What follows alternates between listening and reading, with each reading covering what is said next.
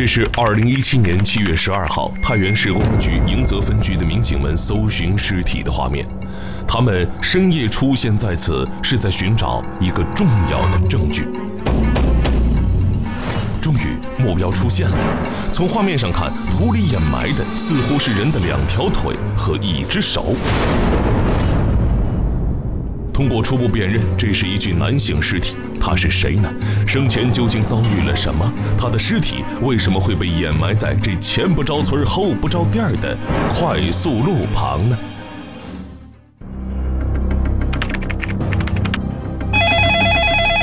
从七月十号上午九点多的时候了，就是有一个姓李的女士到咱们辖区郝庄派出所来报案，她说她这个老公啊是七月六号的时候。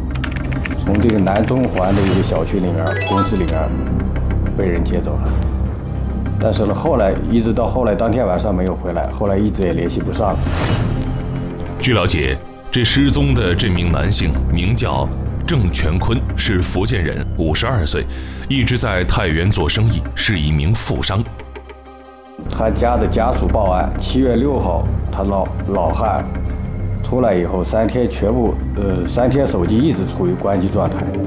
报警人李女士告诉警方，虽然她丈夫是做生意的，平时工作没个正点儿，可丈夫从来不会无故失联。这次竟然连续三天关机，这让妻子李林有了不好的预感。她讲的是七月六号下午六点多的时候了，她老公从北张小区的一个公司所在地出走，有一个人去了北张小区的时候呢，把她老公就。接接走谈生意去了，从那以后了，手机一直处于关机状态。当天晚上了，人也没有回家，之后跟任何人都没有联系过。据报案人推测，这个在七月六号下午六点开车来接走丈夫的人，很有可能就是最后见到丈夫郑全坤的人，所以此人应该知道丈夫的下落。李女士口中所说的这个人就是赵阳，他是一个风投公司的老板。失踪的郑全坤和他一直有生意往来。嗯，接走以后了，说是他后来找过这个姓赵的，这个姓赵的也承认说是当天晚上是呃当当天是他把这个这个福建人接走了。当天就接到他们公司去了，然后他俩就是谈点事儿，接回去是六点半左右，但是我们人，但是他们是八点半就谈完事儿，他就把车。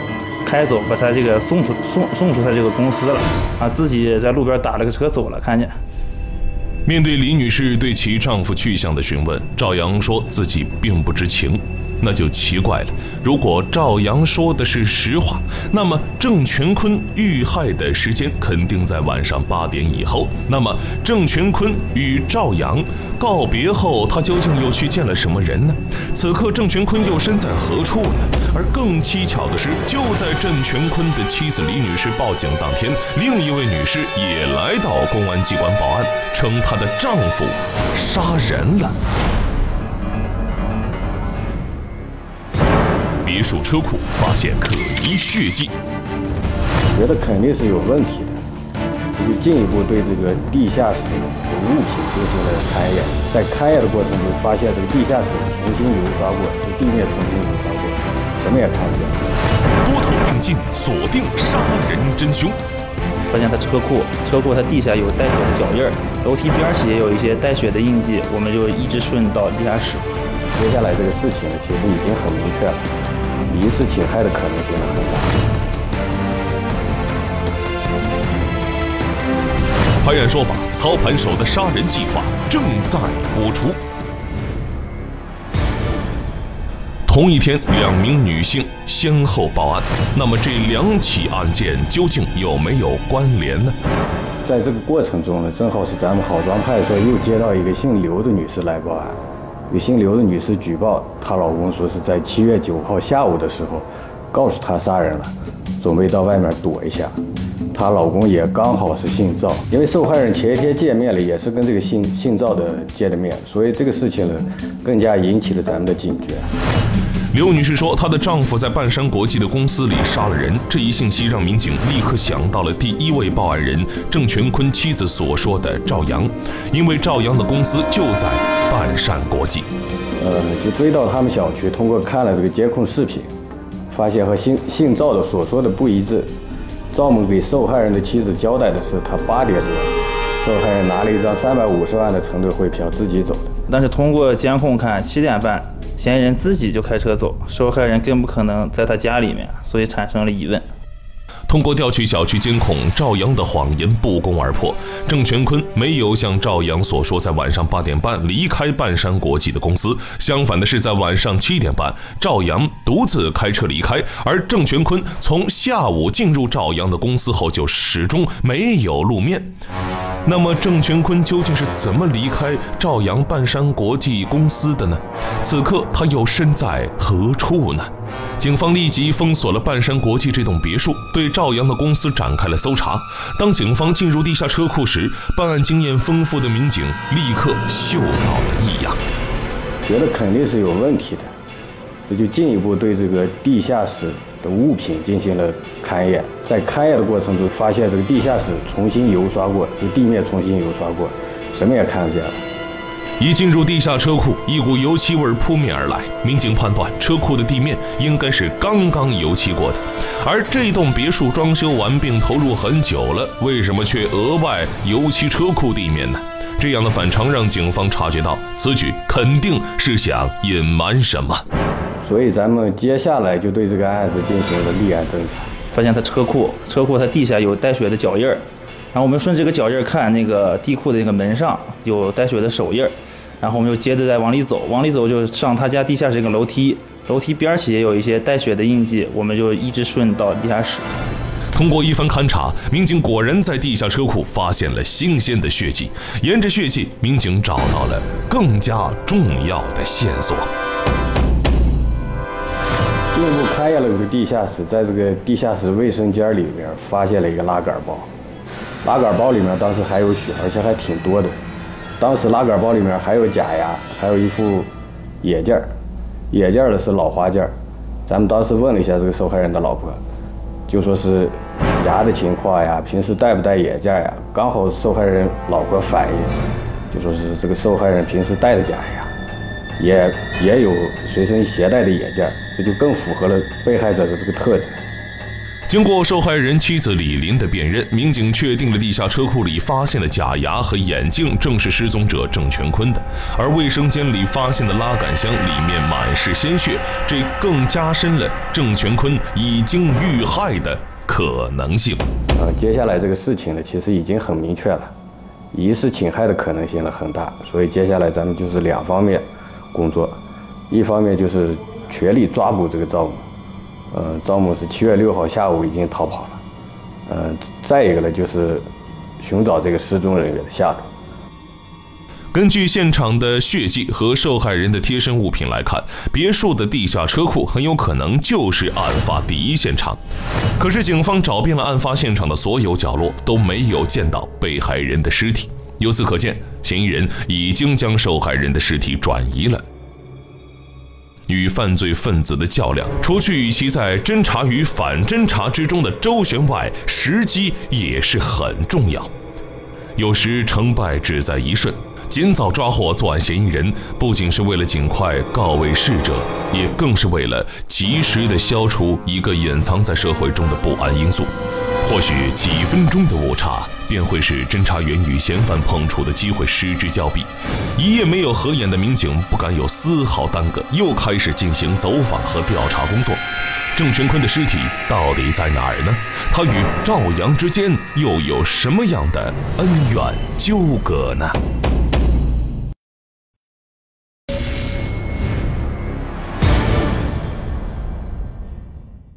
嫌疑人去向浮出水面，案发后竟照常上班，而且是学法律的，心理素质很好。那以后了，他还是照样每天在单位正常上下班。这个阳新大道附近，就是在我们这儿是比较属于比较偏的一个地方。然后，而且他之前他没有去过这个地方，就是突然案发前后他来到这个地方。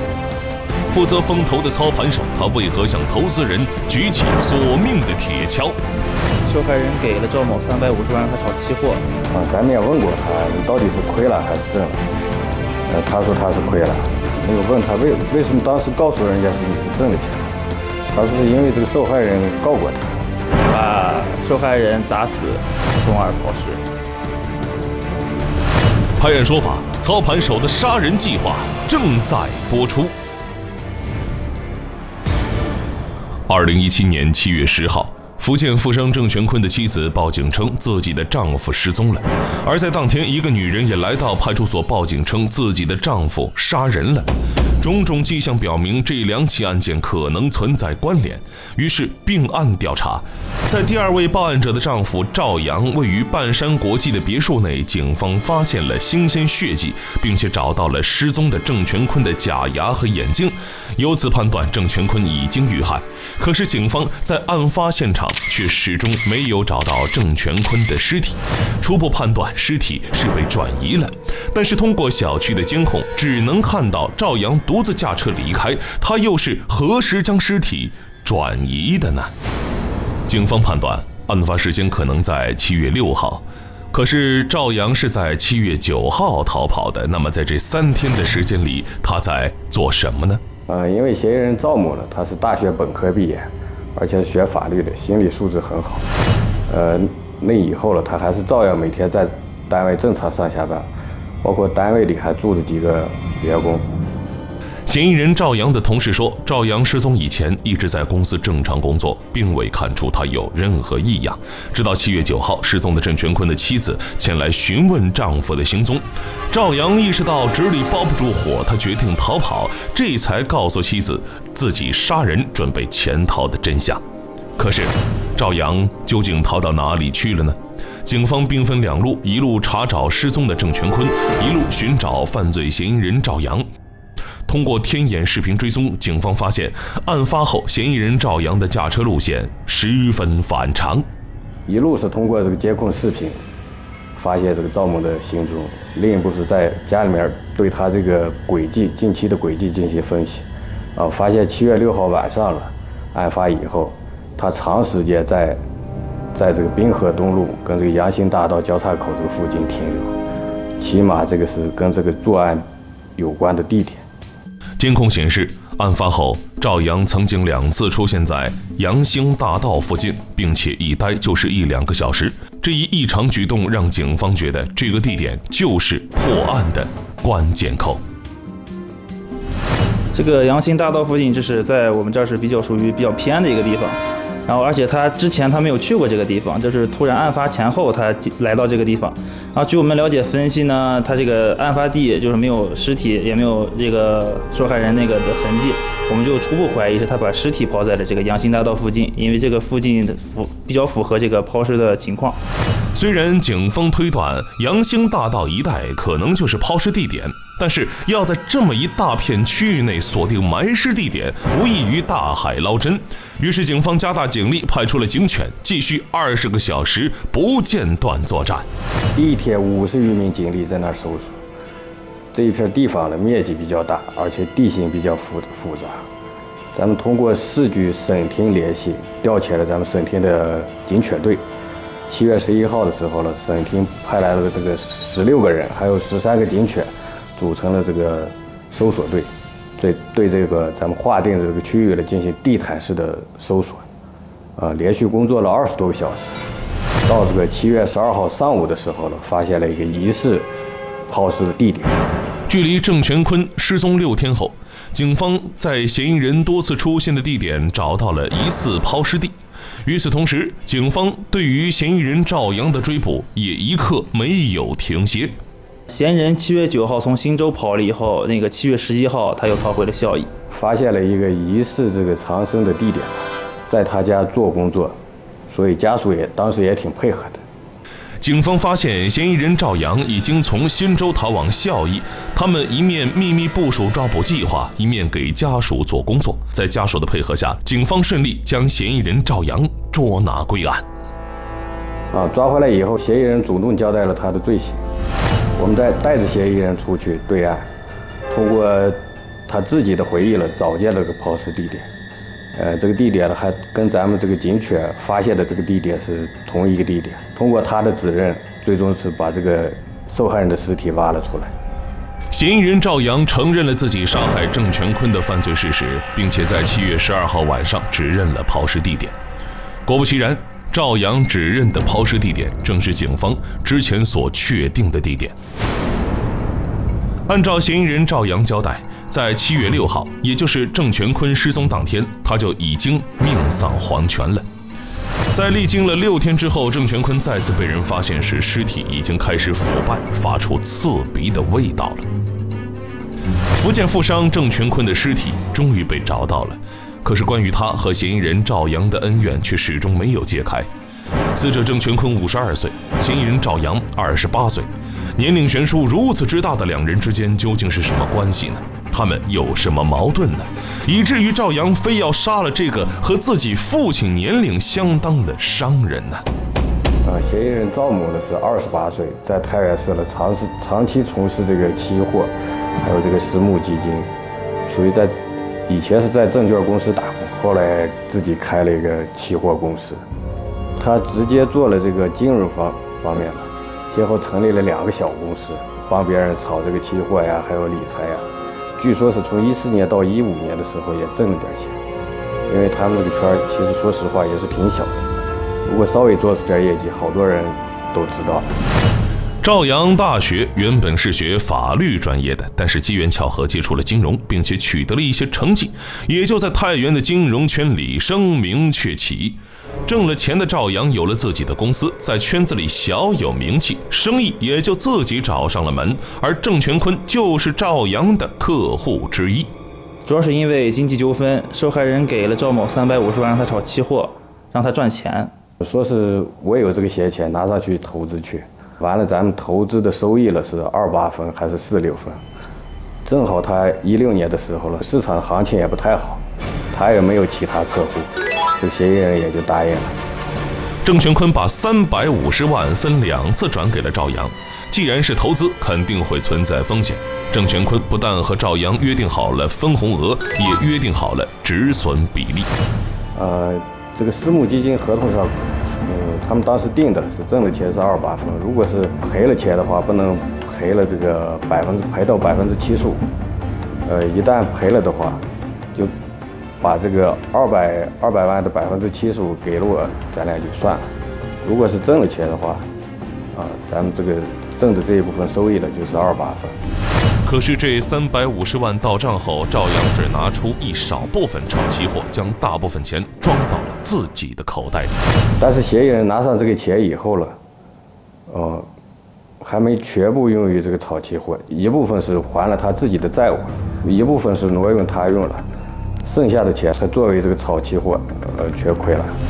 赵阳挪用了郑全坤的二百万不说，用于投资的那一百多万也亏损了。有着极高心理素质的赵阳，不但没有寝食难安，反倒向郑全坤编造了第二个谎言。他自始至终没有告诉受害人，中途他告受害人他这个盈利了，盈利有百分之八十左右了，目的是让这个受害人。给他吸引更多的客户，介绍其他人、其他的朋友。据嫌疑人本人交代了，去年十一月份的时候，他一晚上就赔了好几十万。啊，咱们也问过他，你到底是亏了还是挣了？呃，他说他是亏了。没有问他为为什么当时告诉人家是你是挣了钱了？他说是因为这个受害人告过他。如果是挣了钱的话，他手中还有一些客户，而且这些客户手里面都有钱。有大量的资金可以供给他炒这个期货，啊，放到他这里挣更多的钱。受害人也可以给他介绍更多的客户。为了让郑全坤给自己介绍客户，赵阳谎称。郑全坤的钱已经盈利百分之八十，听说自己赚了这么多钱，郑全坤更加信任赵阳了，便很少再去过问基金的事情。直到二零一七年七月理财到期，郑全坤想拿回自己的本金和利息，却被告知钱都被赔光了。但是受害人不干呀，你前期告我已经挣了百分之八十了，现在还贴了钱，肯定是不干。赵阳知道自己的做法无法瞒天过海，也答应郑全坤要赔给他一部分钱。可是即使这样，也距离之前所说的盈利百分之八十还相差甚远。眼看自己捅的窟窿补不上，赵阳头脑一热，拿起了墙角的铁锹，死命挥向了郑全坤。他俩在地下室发生了争执，打斗了起来。这个嫌疑人用铁锹把受害人砸死，从而抛尸。冷静下来的赵阳见到倒在血泊中的郑玄坤早已没有了呼吸，于是把尸体塞到行李箱中，开车到滨河东路和阳兴大道交汇处的绿化带内抛尸。犯下滔天罪过的赵阳，在杀人后竟然还心存侥幸，以为将尸体埋在偏僻的地方就可以瞒天过海，没人察觉。亏他还是学法律的，要知道雁过留声，人过留痕，只要是自己做过的事情，就不可能没有痕迹，不被发觉。纸究竟是包不住火的，做生意讲的是诚信。